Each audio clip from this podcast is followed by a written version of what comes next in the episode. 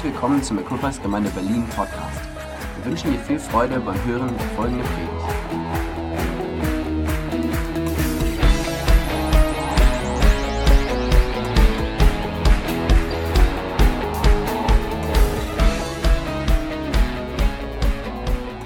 Hey Miriam, vielen Dank für die lieben Worte. Das ist, ähm, war ganz spannend immer, wenn ich hier war zum Bassspielen bei irgendwelchen Konferenzen dann war ich der Typ, der am panischsten ausgesehen hat.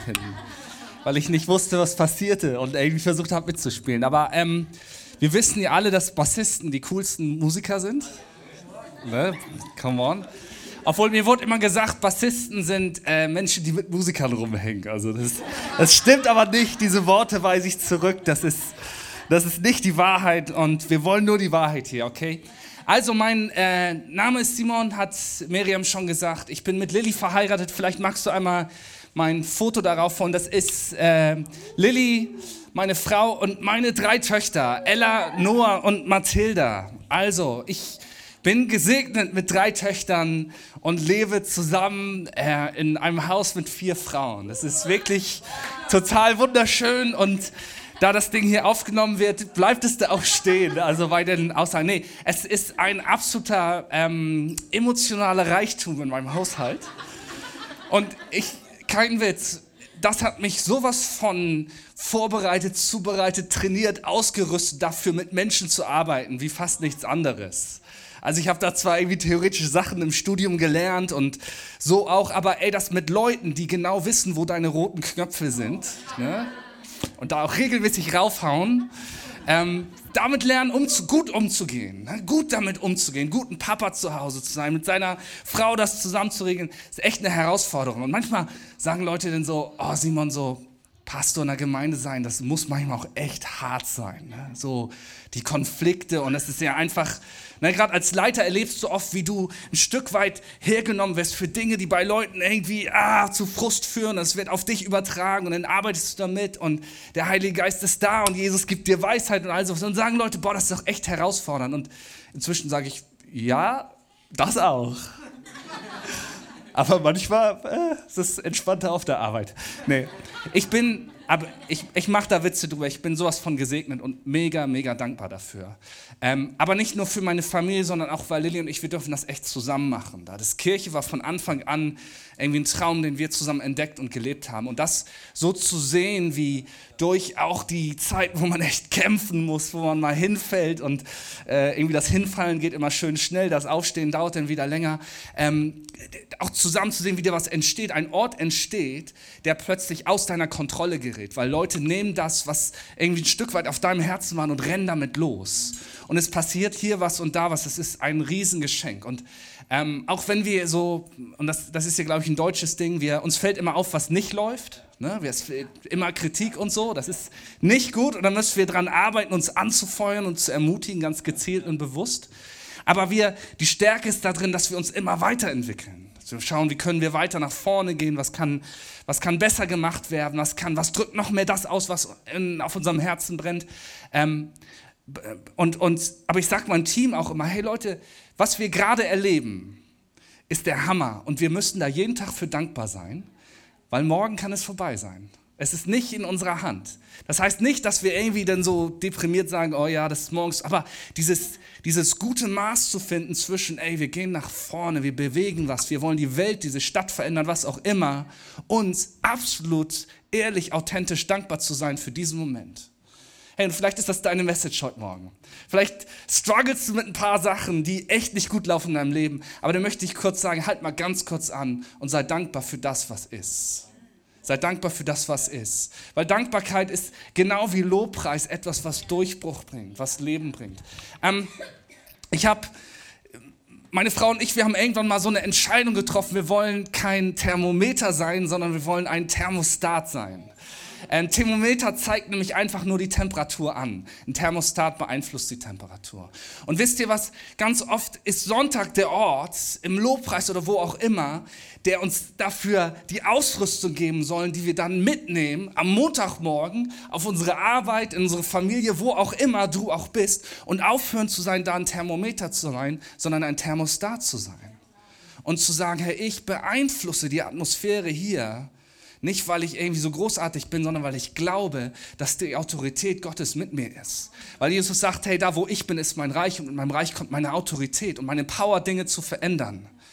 Und, und die Bibel sagt, das ist ja so ein abgefahrenes Geheimnis, dass Christus in uns, Jesus ist in uns, er mit seiner ganzen Fülle, mit dem, was ihn ausmacht, was, was er bewegen möchte, ist in uns. Das heißt, wo auch immer du bist, mit Jesus in dir, ist Gottes Reich. Und deswegen darfst du sagen, ich will hier ein Thermometer sein. Die Theorie ist gut, oder? Die ist großartig. Und Sonntag hört sich die auch voll gut an. So, Amen, ja, Bruder. Aber was ist, wenn meine rote Knöpfe gedrückt werden? Und ich möchte wieder zurück in meine Defaults, in meine Abläufe, wo ich immer wieder rein ratter, ratter und dann läuft die Woche wieder ab und ich bin am selben Punkt wie letzte Woche um diese Zeit und denke, Mann, ich wollte es doch eigentlich anders machen. Und wisst ihr, der Unterschied, und wer bei Equippers ist, der hört das noch. Es gibt so ein paar Sachen, die wirst du da immer wieder hören. Und eine von den Sachen ist, eine bewusste Entscheidung zu, geben, zu tun, Gott anzubeten, ihn zu preisen. Und zwar nicht nur innerlich, sondern äußerlich. Und wisst ihr, was großartig ist? Wenn du dich überhaupt nicht danach fühlst. Come on. Das ist der Moment, wo du ein bisschen dir selbst sterben kannst und sagen kannst, ey Jesus, ich mach dich groß, obwohl ich mich gerade klein fühle. Und obwohl die mich da hinten schon wieder schräg angeguckt hat und ich auf dem Weg hierher über all den Mist nachgedacht hat, der nach dem Gottesdienst genauso sein wird, der vor sein wird. Aber wisst ihr, was sich ändern wird? Ich werde anders sein, weil ich im Hause Gottes bin und mich bewusst entscheide, dass nicht die um das Umfeld mein Lobpreis prägt, sondern mein Lobpreis prägt mein Umfeld. Also, ähm, das ist eine Sache, die wir uns gesagt haben, die das prägt. Wir wollen ein Thermostat sein. Ne? Also für die technisch Unbegabten, damit kann man sozusagen die Temperatur regeln in einem Raum. Ein Thermometer zeigt das nur an. Und weißt du was? Es gibt genug Thermometer, die dir sagen, was nicht läuft in diesem Land nicht nur in den Kirchen, die gibt es auf der Arbeit, die gibt es vielleicht in deiner Familie, gibt es in deinem Freundeskreis, die gibt es im Fernsehen. Leute, die sagen, was nicht läuft, was besser sein müsste, was nicht so ist, wie man denkt, es sein sollte. Aber wie wäre es, wenn du sagst, hey, ich möchte ein Thermostat sein? Und vielleicht im Moment reicht es dafür, eine Person ihren Tag ein bisschen zu verändern, die Atmosphäre. Aber ey, das ist gut. Und weißt du, was auch gut ist? Wenn diese Person erstmal nur du bist. Ich habe eine abgefahrene Studie gelesen.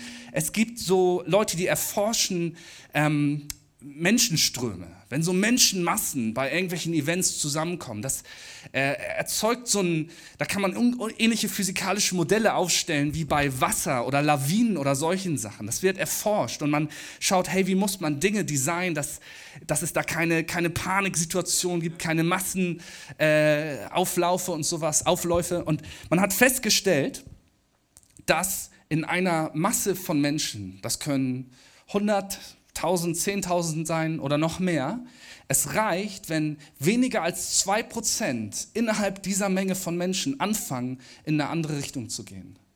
Und das wird sich auf die gesamte Bewegung auswirken. Wenn es zwei Prozent gibt, die anfangen, anstelle in die Richtung zu laufen, anfangen ganz bewusst in die Richtung zu laufen, und das ist schwer am Anfang, weil du der Einzige bist, fängt es irgendwann an, diese gesamte Bewegung von Menschen zu shiften.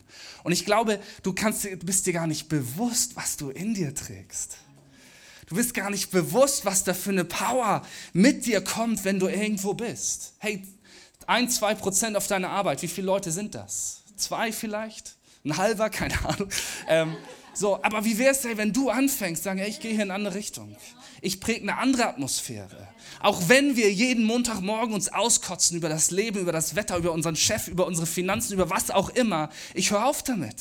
Ich bringe was anderes. Nicht, weil ich besser bin, sondern weil ich jemanden Besseres kenne. Und weil der mich prägen soll. Und das, ähm, ja, also, Timo, ich bin völlig ab von meiner Message. Ich, ich wollte euch eine Sache vorlesen. Ähm, und zwar, ich habe wir haben, wir treffen uns im Kino am Sonntag und haben aber auch noch eigene Räume. Das ist so ein, äh, mitten in der Stadt, in der Altstadt von Flensburg. Äh, ist alles zu eng, fällt langsam auseinander. Ähm, und das, das Schlimme ist, wenn die Leute da hüpfen bei uns, dann, dann spürst du, wie die Decke ne, federt. Das ist, das ist in einem Gebäude kein gutes Gefühl. So, ich glaube, es sind so papanische Engel unter dir so. Halten! Ähm, aber wir haben auch genau wie ihr hier Untermieter seid bei einer Kirche, und ich liebe das, wir haben auch jahrelang bei Kirchen Räume gemietet, da auch, auch ganz, ganz unterschiedlich, als wir die waren, sich gegenseitig anzufeuern und auch Raum zu geben. Und ich freue mich, dass wir jetzt mal in einer Kirche Raum geben können. Und bei uns trifft sich eine rumänische Gemeinde. Die trifft sich da sonntags morgens in unseren eigenen Räumen, während wir im Kino sind. Und der Pastor dieser Kirche, der kann so ein bisschen Deutsch. Und ich möchte euch mal eine Nachricht vorlesen, die ich vor ein paar Wochen bekommen habe. Hallo, ich bin der Kopf der rumänischen Kirche, die wir zu dir versammeln.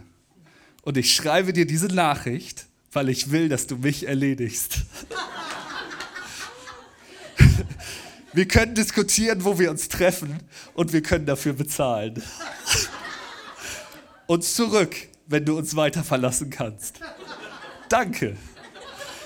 Ich wusste genau, was er wollte. Wir zahlen nicht immer einmal im Jahr die Miete. Und das ist eine spannende Angelegenheit. Dann kommt der Pastor mit allen Ältesten und die bringen die Miete mit in Bar, in 50er Schein, die alle glatt gebügelt sind und in die gleiche Richtung zeigen und überreichen mir feierlich die Miete fürs Jahr.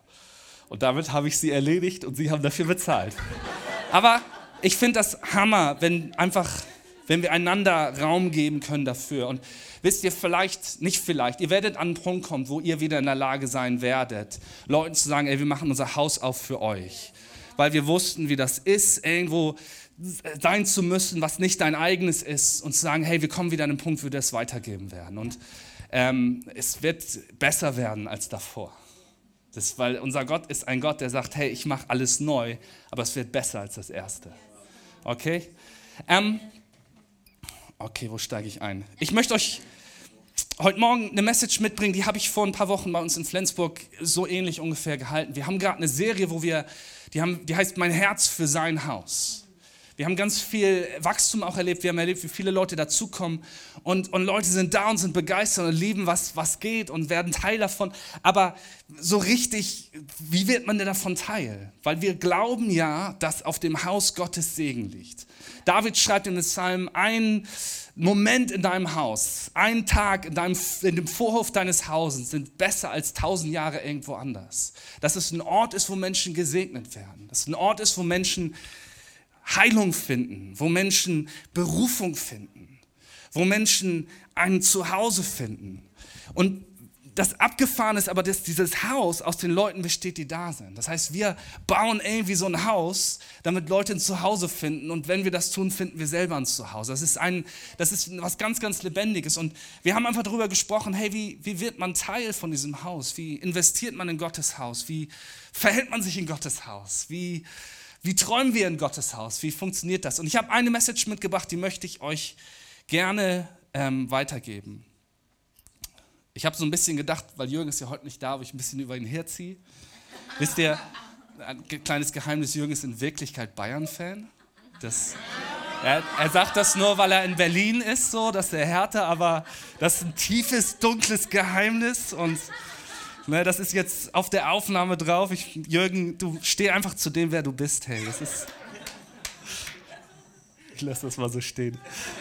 Okay. Hey, was ich euch mitgebracht habe heute steht inmitten der sogenannten Bergpredigt. Das ist Jesus absolut wichtigstes öffentliches Statement, was er gebracht hat in seiner Zeit als Mensch hier auf der Erde. Und wir, weil wir den Kontext nicht kennen, weil wir nicht verstehen, wie das damals aussah, lesen wir das und das ist irgendwie interessant und auch gut und spannend, aber ist uns nicht bewusst, wie radikal das ist. Jesus adressiert alle Dinge seiner Zeit kulturell, sozial, politisch. Er geht das alles voll an. Er beginnt mit dem Statement, selig sind die Armen. Aber das Begriff, was er da für die Armen benutzt, das sind nicht die, die nicht so viel haben oder die so ein bisschen am Rand der Gesellschaft stehen, sondern das Wort, was er benutzt, das ist so ein unaussprechliches Griechisches. Das, ist, das wird, fängt mit P an und kommt ein T. Aber es heißt Tochoi. Er sagt Tochoi. Selig sind die Armen, die Tochoi. Und das sind die untersten von den untersten. Das sind die, die nicht mehr klarkommen. Das sind die, die ausgestoßen sind von, vom sogar Rand der Gesellschaft. Mit denen willst du nichts zu tun haben, weil du willst nicht mal in deren Nähe sein, weil du das, was die haben und leben, das soll nicht Teil von dir sein. Davon hältst du dich gefälligst fern. Wisst ihr, das sind die Leute, wo die armen Leute drauf gucken, um sich ein bisschen besser zu fühlen. Und Jesus fängt an, ey, selig sind die Tochoi, denn ihrer ist das Basilea, das Königreich. Auch das ist so ein Wort, das hören wir irgendwie so, ja, yeah, das Reich Gottes das Königreich Gottes. Was heißt das überhaupt? Aber das ist für die Menschen da der Sehnsuchtsbegriff überhaupt. Das drückt alles aus, was ihnen gerade fehlt.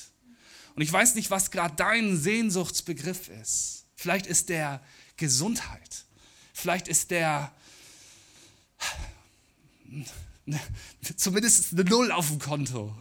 Muss ja noch nicht immer ein Fluss sein. Oder vielleicht ist das die Beziehung, von der du träumst, wo, das ist die eine Sache, wo du denkst, wenn die so kommt, wie ich davon träume und sie erhoffe, dann wird endlich alles gut. Und für die Menschen ihrer Zeit, die unterdrückt wurden, nicht nur von den Römern, die damals Israel schon seit vielen Jahren besetzt hatten, sondern auch unter ihren eigenen Herren, die sie ausgenutzt haben. Die Leute hatten damals ein doppeltes Steuersystem. Es gab Herodes der Große, der fand sich selber super, deswegen hat er sich Herodes der Große genannt. Und was brauchte man damals, um groß zu sein? Ganz viele Bauwerke. Das muss ja bezahlt werden. Und in seiner Phase war die größte Bautätigkeit überhaupt in der gesamten Phase Israels. Der hat die größten Bauwerke gebaut, der Tempel, den er gebaut hat, wo die Jünger nachher stolz drauf sind und das Jesus zeigen. Und Jesus sagt, was? In drei Tagen reiße ich den ab und baue den wieder auf. Ähm, das, das war jetzt ein Bibel-Insider, aber was sagt Jesus mal? Ähm, und, und der, da musste irgendwo das Geld hierfür kommen. Das heißt, das hat er sich von den Leuten gehört. Es gab aber noch ein römisches Steuersystem, was auch richtig hart war. Die haben wahrscheinlich ungefähr eine Steuerlast von 70 bis 80 Prozent gehabt. Weil die ganzen Chefs wollten ihr Geld haben. Und Israel war zu dem Zeitpunkt in einem absoluten Verelendungsprozess. Das heißt, arm war der Standard. Und dann gab es noch ein paar Stufen tiefer. Die Leute, die, deren Leben keinen Sinn mehr gemacht hat. Kennst du das, wenn du an einen Punkt kommst und nichts macht mehr Sinn? Und das ist auch nicht nur ein Moment oder du wachst davon auf, sondern das hört nicht auf. Und das macht irgendwie nichts mehr Sinn, so wie es mal war. Und das sind die Tochoi. Das sind die Tochoi. Du, du willst nicht mit denen zu tun haben, weil die, du willst nicht, dass das auf dich abfärbt. Du willst das nicht mitnehmen. Und Jesus wendet sich denen zu. Und in diesem Statement, wo ihm Hunderte, Tausende zuhören, aus einflussreichen Schichten, fängt er an mit, Selig ist der letzte Dreck hier, weil sie das bekommen werden, wonach ihr euch am allermeisten sehnt. Weil so mein Vater im Himmel ist, weil er diese Leute sieht. Und er, er setzt das als Statement ganz zu Anfang, dass du weißt, ey, ich, ich darf dazugehören, egal wie weit weg ich bin. Was er jetzt sagt, gilt mir. Was er jetzt sagt, gilt mir. Und ähm, mitten in dieser Message, in der Bergpredigt, steht der Text, den ich heute mit euch anschauen möchte. Das steht in Matthäus 7, das ist ein Buch ganz am Anfang des Neuen Testaments über Jesu Leben, die Verse 24 bis 27. Genau, und wer seine Brille mit hat, kann das lesen. Ähm, aber ich lese es auch vor. Darum gleicht jeder, der meine Worte hört und danach handelt, einem klugen Mann, der sein Haus auf felsigem Grund baut. Wenn dann ein Wolkenbruch niedergeht und die Wassermassen heranfluten und wenn der Sturm tobt und mit voller Wucht über das Haus hereinbricht, stürzt es nicht ein es ist auf felsigem Grund gebaut. Jeder aber, der meine Worte hört und nicht danach handelt, gleicht einem törichten Mann, der sein Haus auf sandigem Boden baut. Wenn dann ein Wolkenbruch niedergeht und die Wassermassen heranfluten, und wenn der Sturm tobt und mit voller Wucht über das Haus hereinbricht, stürzt es ein und wird völlig zerstört. Amen, das war meine Predigt. Ich hoffe, ihr habt noch. Nein. Ähm, hey, und Haus steht für so viel mehr als nur ein Haus. Das steht für dein Lebenshaus. Fundament steht für das, worauf du dein Lebens, Leben baut. Diese, manchmal diese Sicherheiten, die wie selbstverständlich gestern noch waren und plötzlich nicht mehr da sind. Und du musst die ganz neu finden. Ganz neu finden. Und ich, mir fällt das auf bei meinen Kids, wie, wie selbstverständlich die das Leben, was sie leben dürfen, nehmen. Und das sollen sie ja auch. Das ist ja auch okay. Das ist ja genau das, wofür ich arbeite, wofür ich, wofür ich mich investiere mit allem, was ich bin, damit die eine Selbstverständlichkeit haben, die, die vielleicht meine Hoffnung mal dargestellt haben. Aber das ist jetzt ihr neues Normal. Ich will für meine Kids doch eine, äh, ein, ein Fundament bauen, was vielleicht meine Decke ist, aber das soll ihr, ihr Untergrund sein, auf dem sie weiterbauen können. So, und ähm, das, glaube ich, ist das, wovon Jesus hier spricht. Auch von dem, wo wir unseren Glauben draufstellen. Wisst ihr, wir, wir müssen echt aufpassen, dass wir Glauben auf, nicht auf Dinge stellen, die keinen Bestand haben, sondern dass wir unser Fundament wirklich auf das bauen, was Bestand hat. Und ich möchte den Text noch ein bisschen durchgehen, weil der ist ganz kurz, aber es ist der Hammer, was da drin steckt. Er fängt an mit, wer meine Worte hört und danach handelt. Der Glaube kommt vom Hören. Faith leads into action. Das heißt, zum, als Christ zu leben hat immer ein Hören und dann ein Handeln zur Folge. Das, ist, das ist, sind zwei Seiten derselben Medaille. Und du kannst nicht nur das eine oder nur das andere haben. Du kannst ja nicht nur handeln, wenn du gar nicht weißt, was du machen sollst. Dann starten wir irgendwie im Aktivismus, machen was, sind voll on fire, aber wissen gar nicht, wofür mache ich das eigentlich und wo führt das hin und was passiert dir denn als nächstes. Aber wenn wir nur hören, wenn das alles nur in dir drin bleibt, dann hat dein Glaube überhaupt keine Power. Pass auf, und ich sage dir das jetzt als jemand, der früher einen Heidenschiss davor hatte, nur zuzugeben, dass ich Christ war. Ich bin irgendwie in einem christlichen Elternhaus groß geworden, war lange Zeit ohne Jesus unterwegs und, und habe mich teilweise auch dafür geschämt. Ach, da wollte ich nicht zu stehen. Auch Kirche, das war nichts, was mit meinem Leben irgendwie zu tun hatte. Und dann habe ich mich gewundert, warum mein Glaube kein, keine Power hatte. Hey, wenn auf deinem Job, in deiner Schule, an der Uni, wenn keiner weiß, dass du Christ bist, das ist nicht gut. Und zwar nicht für die anderen. Es geht nicht darum, irgendwas zu leisten, sondern für dich. Damit du sagst, ey, ich muss mich nicht verstecken, ich muss mich nicht rechtfertigen, ich muss mich nicht erklären, ich darf sein, wer ich bin. Hallo, ich glaube an Jesus. Mein Glaube ist ein Fundament, auf dem ich lebe. Habe ich alle Antworten? Nein, auf keinen Fall aber ich kenne einen Namen, der hat die Antworten und dem vertraue ich. Und ihr glaubt gar nicht, was für eine Sehnsucht die Menschen haben, das von dir zu hören. Wir, ähm, wir, wir dürfen im Kino nicht taufen. Ich weiß auch nicht, warum, wir, warum die nicht wollen, dass wir in einem Becken mit ein paar tausend Liter Wasser aufstellen. Das sind absolute Spießer da, ey, ist unglaublich. Nee, aber wir, Ey, ich erzähle euch mal kurz was. Ich liebe ja Deutschland wirklich von Herzen. Das ist meine Nation und ich liebe dieses Land und ich möchte sehen, dass das Land für Jesus erreicht wird. Und, aber wir haben so manche Sachen, da könnte ich durchdrehen. Ne? Dieses, dass ich an einer, an einer Fußgängerampel rechtlich stehen bleiben muss, obwohl kein Auto kommt. Come on, das ist so, das können wir auch ohne, oder? Ich habe sogar gehört, das ist eins der ersten Dinge, die äh, Leute, die nach Deutschland gekommen sind, die so Integrationskurse machen, das wird denen beigebracht. Wow, voll die Priorität, ey, super. Ich meine, klar, die sollen nicht überfahren werden, aber ey, vielleicht so an dritter Stelle vielleicht, oder? Aber wir hatten so ein Ding, wir wollten gern taufen. Und weil wir äh, einen bei uns in der Kirche haben, der hat sich so einen, so LKW gekauft, wo der eine Bühne drauf gebaut hat. Er macht so Veranstaltungstechnik. haben wir gedacht, ey, wie cool. Wir haben in Flensburg eine Menge Strände. Also bauen wir den LKW da irgendwo auf, machen da eine Riesenparty, taufen irgendwie einen Haufen Leute, weil wir sammeln das so übers Jahr immer, wie viel kommen. Wir haben dann so irgendwie so zwei Gottesdienste im Jahr, wo wir taufen. Was, ich möchte das eigentlich mindestens einmal im Monat machen. Aber, ähm, und dachte, ey, das ist eine super Idee, da kann keiner was dagegen haben. Das Problem ist, unser Production Leader für, das, äh, für diesen Gottesdienst hat den Fehler gemacht, um Erlaubnis zu fragen. Und ich sage dem Team eigentlich immer, manchmal ist es besser in Deutschland, im Nachhinein um Entschuldigung zu bitten, als vorher um Erlaubnis zu fragen. Weil selbst wenn es, wenn nichts darüber steht, ob es das erlaubt ist oder nicht, wird es auf jeden Fall dann verboten sein. Weil da irgendjemand sitzt, der sagt, warte mal, das kann ich nicht einordnen, das ist definitiv verboten. Und so war es auch bei uns. Und wir kriegten die Antwort, nein, das dürft ihr nicht mit dem LKW irgendwo am Strand. Und das dürft ihr auch an keinem der Strände der gesamten Flensburger Förde.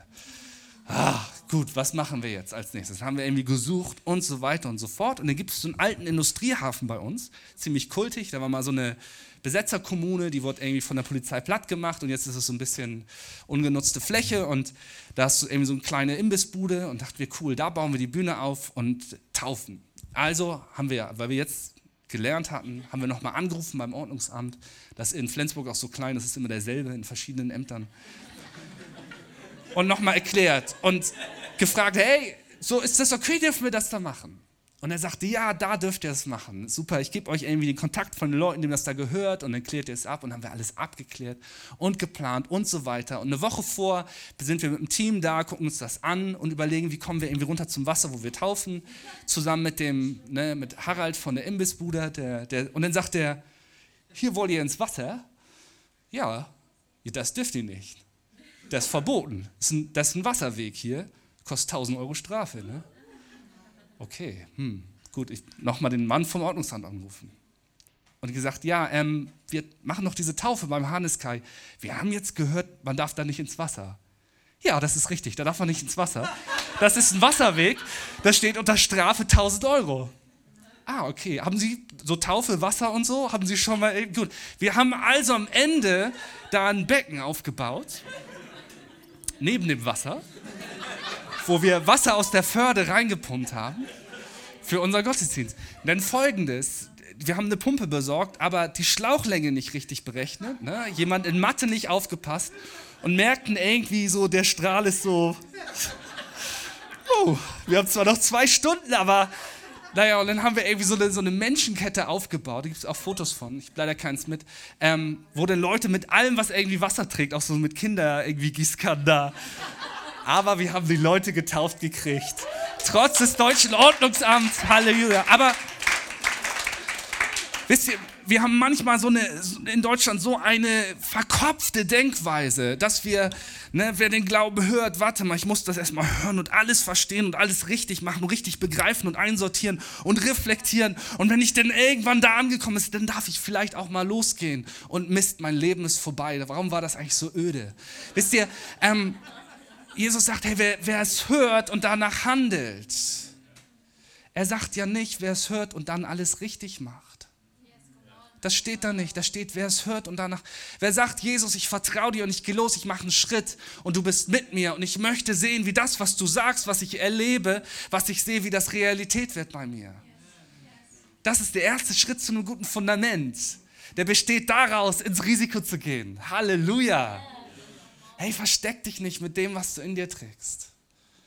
Wenn wir taufen, sage ich immer, lade alle deine Freunde und Familie ein und deine Kollegen und wen auch immer. Und dann sagen Leute oft, Mann, ja, aber meine Kollegen, die glauben gar nicht an Gott, die finden Kirche komisch. Und ich sage, ich habe es noch nie erlebt, dass jemand, wenn du jemanden einlädst zu deiner Taufe und sagst, hey, komm bitte zur Taufe, Du darfst das abgefahren finden, aber mir bedeutet das was, wenn du bei diesem wichtigen Schritt mit dabei bist. Wie da irgendwer nicht davon weggeht und sich beschenkt fühlt davon. Lass dir nicht vom Feind einreden, dass du dich verstecken musst mit dem, was du glaubst. Das ist nämlich nicht nur für dich, sondern es ist erstmal für dich, aber es beschenkt die Leute um dich herum. Allein mal jemanden zu haben, der sagt, es gibt etwas, wozu ich stehe, das zieht Menschen an. Und wenn Leute es doof finden, dann lass sie das doof finden. Amen. Ich wünschte, ich hätte als Teenie schon verstanden, dass überhaupt keiner interessiert ist, was ich gerade mache, sondern jeder mit sich selbst beschäftigt ist. Okay, wer meine Worte hört und danach handelt. Ähm, wenn mein Glaube nicht im Handeln mündet, ist er kraftlos. Es ist nicht mein Handeln, der mein Glauben bestimmt, sondern mein Glauben bestimmt mein Handeln. Ne? Jesus ist das lebendige Wort Gottes. Ihn zu hören bedeutet in einer Beziehung mit ihm zu leben. Dazu gehört das Handeln. Sam Monk aus Neuseeland sagt immer, Love is an expression. Also Liebe braucht einen Ausdruck, sonst ist es keine Liebe. Liebe ohne Aufmerksamkeit ist doch keine Liebe, oder? Liebe ohne das irgendwie auszudrücken. Warum gibt es denn Liebessprachen? Weil Liebe ausgedrückt werden muss. Das heißt, wenn, wenn wir in einer Beziehung mit Jesus leben, hören und handeln, das bedeutet, dass wir darauf reagieren. Wisst ihr, ich habe gestern den, hatte meine Frau Geburtstag. Und ich war früher überhaupt nicht so der Schenker. Überhaupt nicht. Ich fand das anstrengend. Weil man will ja irgendwas kaufen, was irgendwie sinnvoll ist und was man dann auch gebrauchen kann, aber es soll irgendwie. Ah. Und ich fand das, ich mochte, und dann Geschenke einpacken. Ne? Ich bin eher so, ich hack lieber eine Stunde lang Holz, als ein Geschenk einzupacken. Ja, echt. Ich verletze mich auch weniger beim Holzhacken. Ähm, so, das war also, das war also irgendwie nicht so, aber über die Jahre hat sich das verändert, weil für meine Frau ist eine Liebessprache und mein Ausdruck der Liebe an sie ist es, ihre Sprache zu lernen. Und wisst ihr, was abgefahren ist, als der Heilige Geist ausgegossen wird, als die Kirche geboren wird, was passiert da? Nicht, dass die Leute auf der Straße plötzlich die Sprache der Kirche sprechen, sondern dass die Jünger in der Lage waren, eine Sprache zu sprechen, die sie selber nicht verstanden haben, aber die den Leuten davon erzählt hat, wie gut Gott ist. Und das ist dieses Handeln, das ist dieses Rausgehen und erstmal zu dem zu stehen, wo wir sind, wo wir sind, wer wir sind, wer wir sind. Das sieht für dich komplett anders aus als für deinen Nachbarn. Es lohnt sich gar nicht, sich zu vergleichen oder über andere zu urteilen. Überhaupt nicht. Dein Schritt kann im Großen und Ganzen vielleicht mini klein wirken, aber das mag ein Riesensprung für dich sein. Geh den mit Jesus. Es wird, du wirst merken, wie das Glauben zum Leben bringt. Also, wer es hört und danach handelt. Das nächste ist, er sagt, er spricht über einen klugen Mann.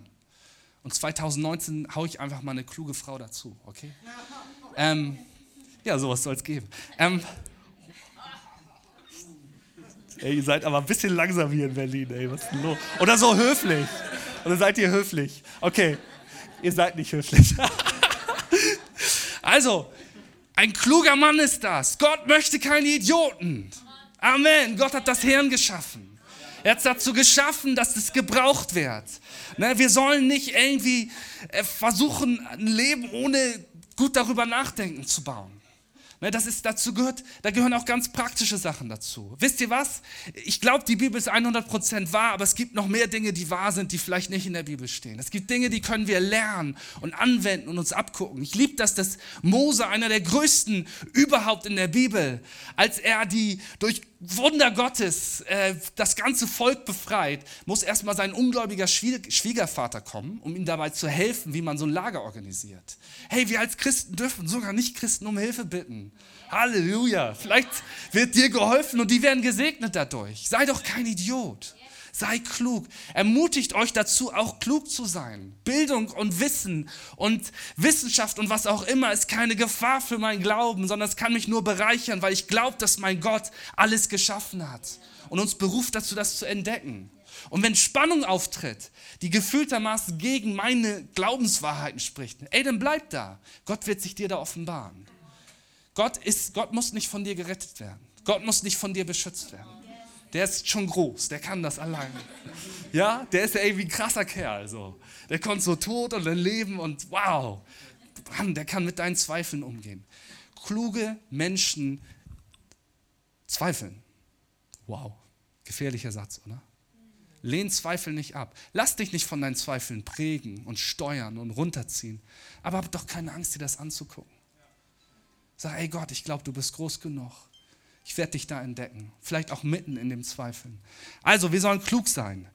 Und dann sagt er, sein Haus auf felsigem Grund bauen. Also ein kluger Mann, kluge Frau ist jemand, der sein Haus auf felsigem Grund baut. Ein Haus zu bauen ist ein Prozess.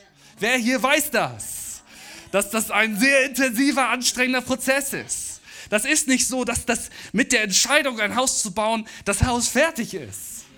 Leider nicht, sondern dann fängt es erst an. Und ich liebe es, dass Jesus sagt, wer sein Haus baut, es zu bauen. Es ist ein Prozess und es sind Schritte und Wege, die man geht. Es sind Dinge, die man plant und die dann ganz anders kommen als geplant und du musst dann darauf reagieren und was verändern. Und dann sehen die Kacheln, die man sich ausgesucht hat, doch ätzend aus und dann braucht man neue oder was auch immer. Oder, aber ein Haus zu bauen ist ein Prozess. Ne? Du musst dich entscheiden, ja, wo soll das Haus stehen? Wie groß soll es sein? Übrigens, das Fundament eines Hauses bestimmt die Größe und die Höhe. Vielleicht bist du hier und sagst, ey, ich, ich komme mir so unsichtbar vor.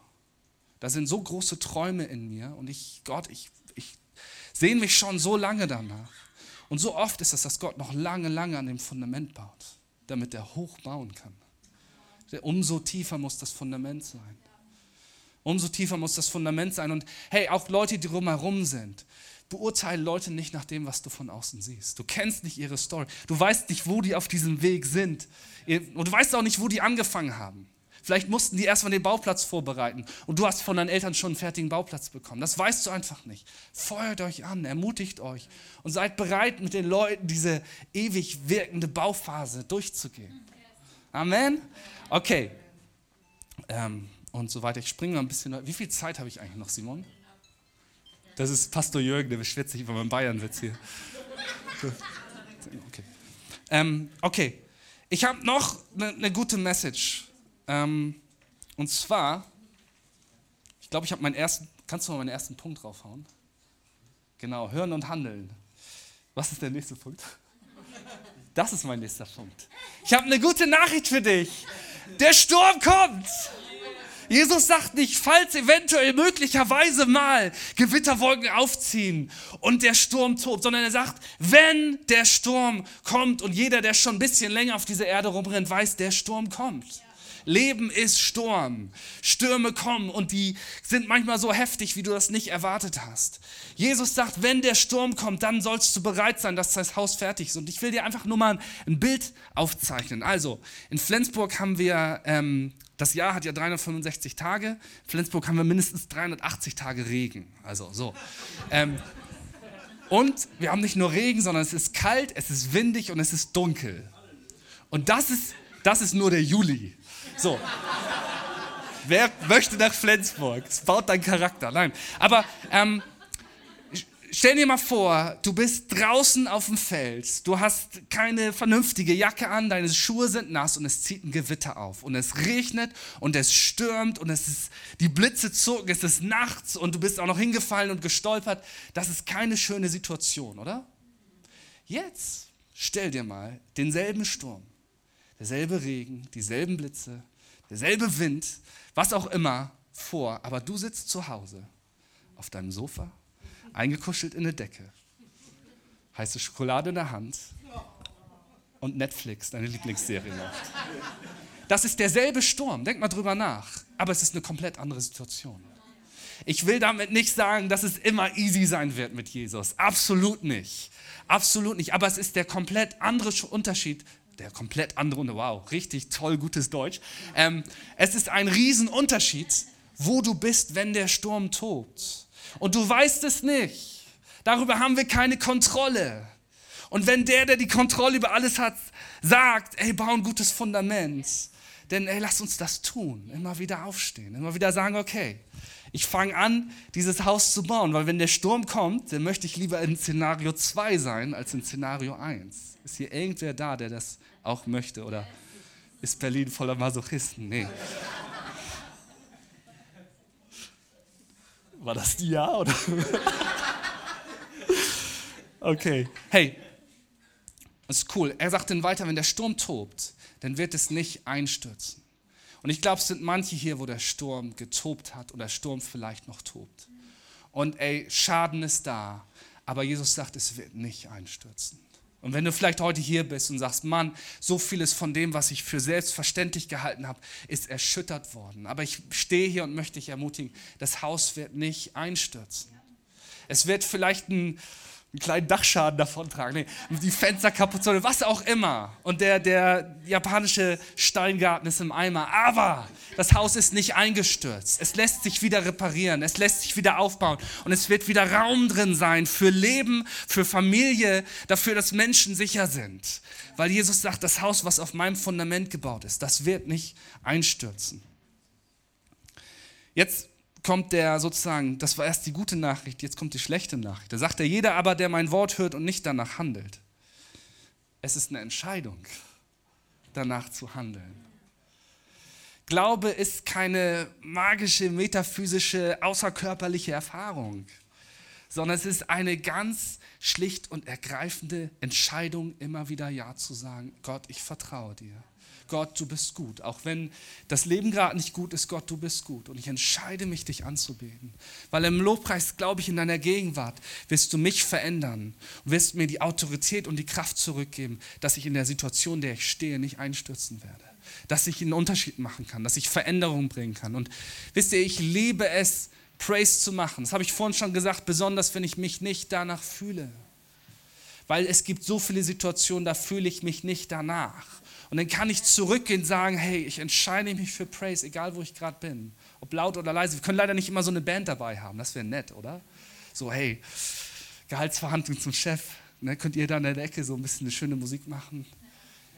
Ich bin jetzt schon viele Jahre hier und ich liebe dieses Unternehmen, aber ich glaube es an der Zeit. Das wäre cool, so, ne? Irgendwie so eine Band dabei. Aber ich kann innerlich sagen, ich entscheide mich für Praise. Amen. Also, jeder, der meine Worte hört, aber nicht danach handelt. Und er sagt nicht, dass der dumm ist. Er sagt nicht, dass der, dass der den verachtet oder dass der, sondern er sagt, es ist töricht. Es ist töricht. Und wisst ihr, was das Problem ist? Die törichten Sachen sind oft richtig, fühlen sich richtig gut an im Moment. Paul Scandon ist ein Pastor aus Großbritannien, hat vor kurzem was gesagt, was irgendwie mir so nachgeklungen ist. Er sagte, hey, falling down is easy, getting up is complex. Auf die Schnauze fallen ist einfach. Passiert mir nur nicht als Profi-Christ. Ich werde ja als Christ bezahlt. Nee. Auf die Schnauze fallen ist einfach, aber aufstehen ist komplex. Das ist kompliziert. Da gehört so viel dazu. Und das ist dieses, manchmal für einen törichten Moment, so kostbare Sachen aufzugeben. Für ein Gefühl, für, für einen Moment, wo ich denke, das gibt mir Sicherheit. Das gibt mir etwas, was mir fehlt, was ich jetzt brauche, das habe ich jetzt verdient. Tun wir manchmal Dinge, die uns so wehtun. Und die, die, die es lange braucht, wieder aufzubauen. Und es lohnt sich so sehr, Teil von einem Haus zu sein, wo wir einander anfeuern, gute Entscheidungen zu treffen.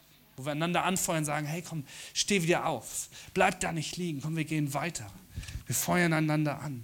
Weil es gibt Zeiten, in denen wirst du schwach sein. Und da brauchst du andere. Und es wird Zeiten geben, wo die dich brauchen. Ein Haus baust du nämlich auch nicht alleine. Das kannst du probieren, es dauert ewig und es ist krass. Es wird wahrscheinlich auch nicht so ein großes Haus. Aber wenn wir zusammenbauen, wenn wir das geben, was wir, weil wir alle haben auch andere Erfahrungen, dann kommt da was richtig Gutes bei hervor. Wenn wir sagen, okay, Jesus, du bist unser Fundament. Ähm, mein letzter Punkt ist, ähm, jeder, der mal ein Haus gebaut oder gekauft hat, der, dem wird gesagt, es gibt drei Dinge, die wichtig sind. Und diese drei Dinge sind Location, Location und Nein, ein reicher Onkel in Texas, der den er anzeigt. Nein, Location, das ist, stimmt tatsächlich. Das sind die wichtigsten Sachen. Wo baust du? Und er sagt, ey, der eine baut es auf Fels und der andere baut es auf Sand. Beides sind natürlich vorkommende Dinge. Das ist kein selbstgebautes Fundament, sondern eine Location, wo das Fundament vorhanden ist. Warum baut der eine auf Sand? Ich habe mir ein paar Gedanken gemacht und dann will ich auch zum Abschluss kommen. Das eine ist, weil es vertraut ist. Es hat doch bisher auch immer gereicht. Was für meine Eltern gut genug war, was für meine Freunde gut genug ist, das wird für mich auch gut genug sein. Neue Dinge machen mir Angst. Es ist vertraut. Es gibt Leute, die wohnen in Erdbebengegenden, wo alle 100 Jahre ein Riesenerdbeben kommt. Und das weiß jeder. Und trotzdem leben da Leute. Ne, ich will da gar nicht drüber urteilen. Wenn ich da aufgewachsen wäre, vielleicht ist mein Zuhause. Hey, mein ganzes Leben lang war okay. Du kannst hier sitzen und sagen, ich brauche Jesus nicht. Ich, mein Leben läuft gut. Mir geht's gut. Ich helfe sogar anderen. Das hier ist was für die Tochoi, für die Loser dieser Welt. Aber weißt du was? Du hast keine Kontrolle darüber, wie das Leben läuft. Und Jesus sagt, ey, stell dich dem, wenn der Sturm noch nicht da ist. Also das erste ist, weil es vertraut ist. Das zweite ist, weil es bequem ist. Ah, die schöne Komfortzone. Weißt du was? Die Komfortzone hält dich gar nicht sicher. Die hält dein Leben klein. Die lügt dir was vor. Die lügt dir vor, dass das alles ist, was du verlangen kannst vom Leben. Dass das alles ist, was dir gegeben wird. Okay, das ist mein Ding, damit muss ich klarkommen. Und da bin ich so stolz drauf. Ihr könnt mich alle mal, hier bleibe ich und hier gehe ich nicht weg. Aber zu sagen, hey, ich trete da raus. Ich mache einen Schritt aus der Komfortzone. Und ich kann euch, ich glaube, es gibt eine Sache, die ich an meinem, meinem Job als Pastor am meisten liebe, ist es zu sehen, wie Leute über den ihnen gesetzten Grenzen hinaustreten. Wie sie eine Entscheidung treffen. Voll zögerlich am Anfang. Sagen, okay, ich, ich mache mal was Neues. Ich mache was anderes. Man sieht vielleicht noch gar keiner. Aber es ist für sie eine radikale Entscheidung, wegzugehen von dem sandigen Boden auf felsigen Grund. Vor ein paar Jahren ist meine Familie in unsere Kirche gekommen. Äh, sieben Kinder von fünf verschiedenen Vätern und vermutlich absolutes Chaos. Absolutes Chaos. Leid. Die, die, ganze Palette. Alles, was du dir vorstellen kannst, ist in dieser Familie passiert. Und die Kids waren am Ende. ähm, kriminell, psychisch völlig durch. Keiner geht mehr zur Schule, nichts. Jetzt nach über zehn Jahren haben fast alle aus dieser Familie Abitur gemacht, studieren, bauen Familien. Ne, das Leben ist nicht easy, aber wo ich denke, ey, ihr habt das, was euch gesetzt wurde, komplett verlassen, weil ihr in einem Haus wart, wo ihr angenommen wurdet, wo etwas in euch gesehen wurde, was, was ihr nicht mehr über euch selbst geglaubt habt. Und das ist das Größte zu sehen. Und weißt du, der Heilige Geist ist der Geist der Ermutigung, der heute Morgen sagt, hey, come on, du musst da nicht bleiben. Und ich warte hier mit dir so lange, bis du bereit bist, aufzustehen. Und wir machen zwei Schritte vor und dann machst du drei zurück. Okay, aber dann gehen wir weiter. So läuft es. Aber bleib da nicht stehen. Bleib nicht da, wo es sandig ist. Ja, so oft ist es gar nicht bequem, sondern wir haben einfach nur Angst zu versagen. Wir denken, Mann, wenn die Leute wirklich wüssten, wie es in mir aussieht, dann dürfte ich hier gar nicht sein. Und ich hasse Religiosität wie die Pest. Mit Religiosität meine ich, dass Glaube ein System von richtig und falsch ist. Weil wir haben einen, Mann, wir glauben an Jesus. Das ist der, der zu den Verachtetsten gegangen ist, der sich hat kreuzigen lassen.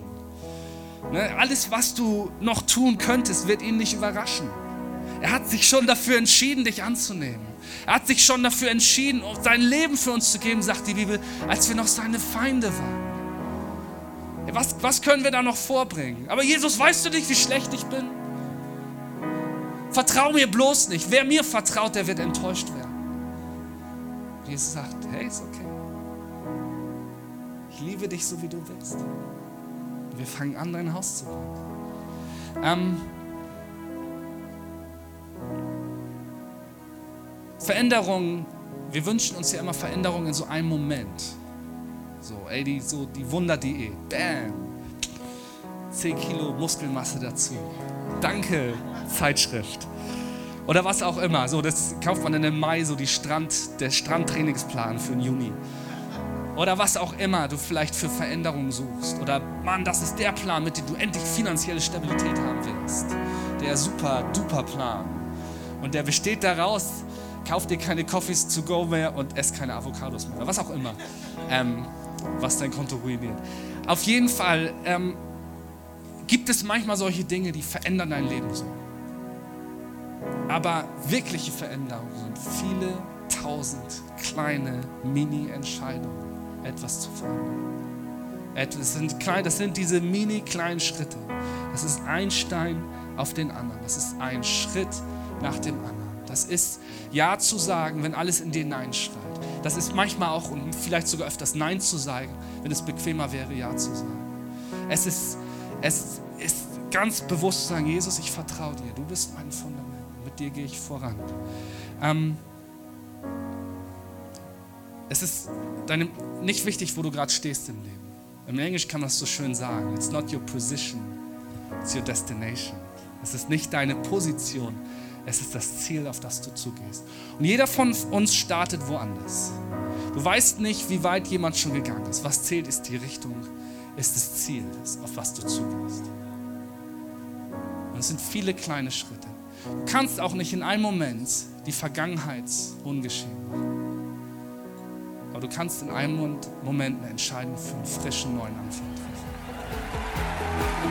Weitere Informationen findest du auf www equippers.de oder auf Facebook Equippers Church Berlin.